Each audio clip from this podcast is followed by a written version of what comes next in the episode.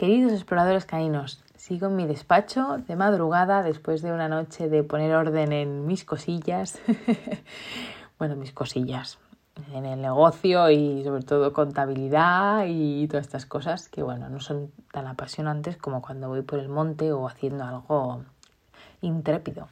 Toda la casa duerme, tengo aquí al lado a Domi porque la cama de Domi está en mi despacho o al revés, mi despacho está en su cama, que sería más bien así. Entonces, bueno, la, la pregunta de hoy es la siguiente. Dice, Esther dice, hola Pat, tengo tres perras y se ponen como locas cuando pasan bicis, motos o cuando pasa alguna persona por la valle del Pipicán. No paran de ladrar y se contagian unas a otras. ¿Qué puedo hacer?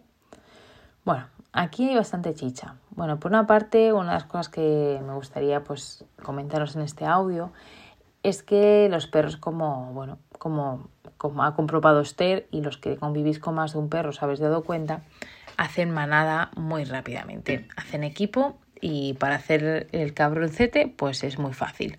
Para hacer cosas buenas ya la cosa, bueno, buenas. Para hacer cosas que socialmente estén mejor aceptadas les cuesta más.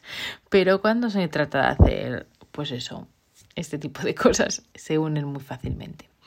Entonces, por una parte sería importante que, lo, que salieras y que dedicaras tiempo de manera individual. Yo sé que es un rollo porque son tres y se triplica el tiempo, pero es eh, fundamental que cada una de ellas pueda tener la oportunidad de estar contigo a solas. Primero para que tú conozcas realmente cada una de ellas por separado primero por eso, luego porque también eh, la vida da muchas vueltas y, y, bueno, por desgracia habrá un momento que alguna falte o, o no por algo negativo, ¿eh? puede ser también por algo positivo, que os vayáis de vacaciones y repartáis a las piracanas por el mundo, como hice yo cuando nos fuimos de luna de miel. Entonces, bueno, habrá, habrá momentos que se tengan que separar. Entonces, eso es también importante que, que eso, que hagamos paseos por separado y que en este caso, pues también veamos qué ocurre por separado cuando estamos en estas situaciones, ¿no? Que pasan las bicis, las motos. Yo veo cosas distintas, ¿eh? Veo una, por una parte son el pasar bicis y motos, que son rodantes, son objetos rodantes en movimiento, y luego está el tema de la valla del pipicán, que son cosas distintas, ¿vale? Mm, lo que vemos es lo mismo, que es el ladrar, pero seguramente lo que quieren ellas comunicar con ese ladrido es distinto con lo cual sería también, mm, bueno, tendríamos que, tendríamos frentes diferentes. Entonces, bueno, mi manera de, actuar es, por una parte, funda, o sea, propiciar eh, y dedicar tiempo a los fundamentos, como la base de todo. Esto lo tenéis en un audio y también lo tenéis en el blog, la montaña de necesidades piracaniles.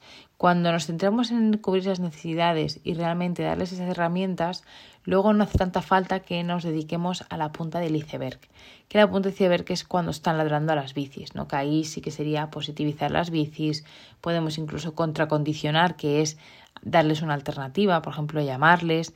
Lo que sí que no hago nunca es sentarles o hacer algo estático, porque al final eso es una olla a presión, ¿no? Si hay algo que en este caso me incomoda, que son una bici o una moto movimiento, y yo lo que hago es eh, dejo sentado, pues lo que es me voy fijando, fijando hasta que exploto.